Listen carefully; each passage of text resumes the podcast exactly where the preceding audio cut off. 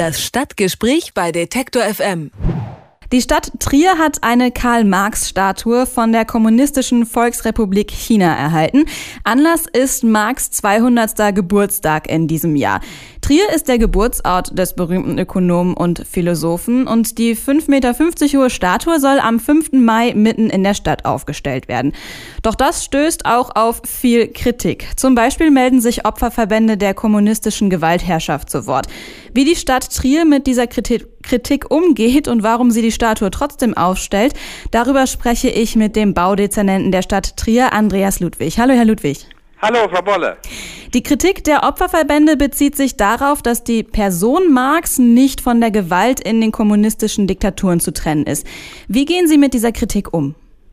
Sachlich, vernünftig. Wir verdenken drüber nach und setzen uns damit auseinander.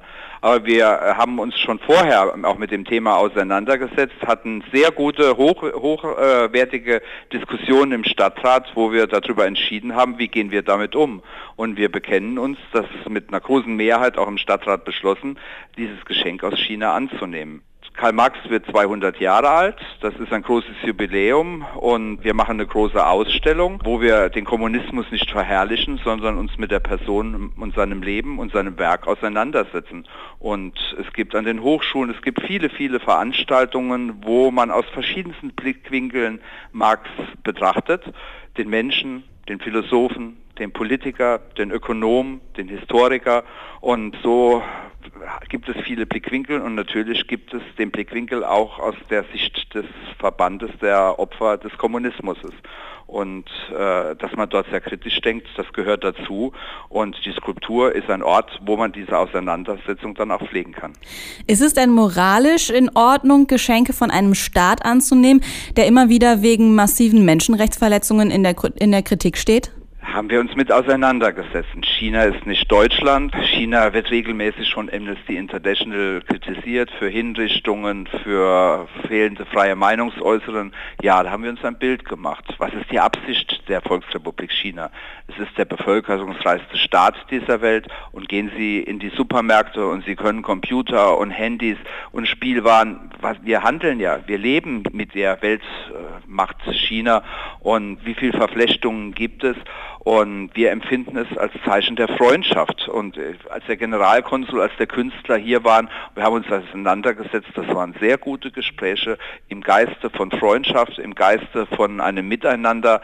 Marx hat für viele in China Kultstatus und äh, man hat schon vor Jahren zum Jubiläumsgeburtstag der Stadt Wuppertal den Engels geschenkt als Skulptur und es ist wirklich ein inneres Bedürfnis, sich mit Marx auseinanderzusetzen und der Marx, der halt in China von vielen verehrt wird, dass man an seinem Geburtsort, dass man da einen Erinnerungspunkt hat. Und es kommen jedes Jahr 50.000 Chinesen nach Trier und den versuchen wir auch gute Gastgeber zu sein und diesen Wunsch aus China, dieses Freund, dieser Freundschaft ein Zeichen zu setzen, das haben wir mit Mehrheit im Stadtrat angenommen. Okay, also trotz aller Kritik werden Sie ja wahrscheinlich auch äh, viele Leute die Statue anschauen wollen. Sie haben gerade schon ähm, die chinesischen Besucher erwähnt.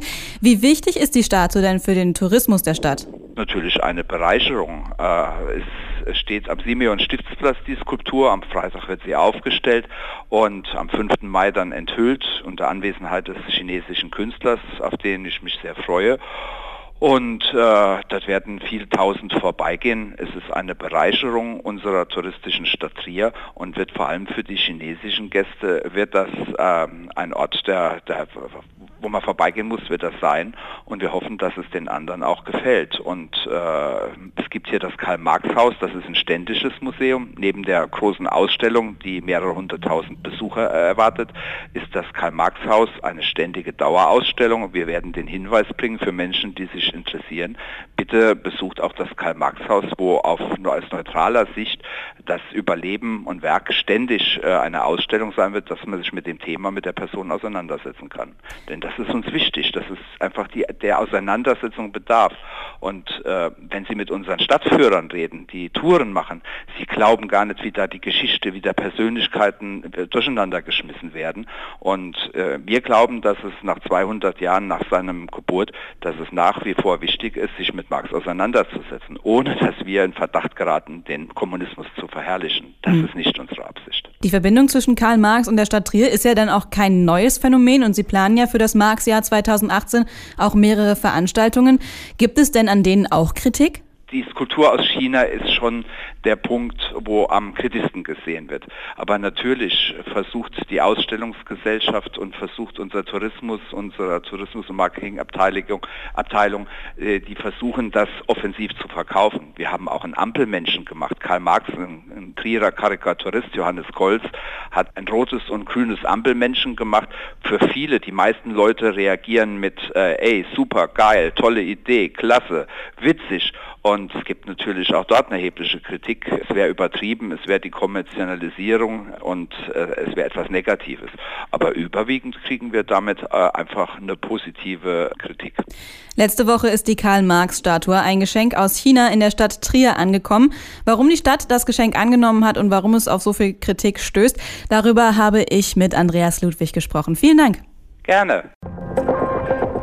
Das Stadtgespräch bei Detektor FM.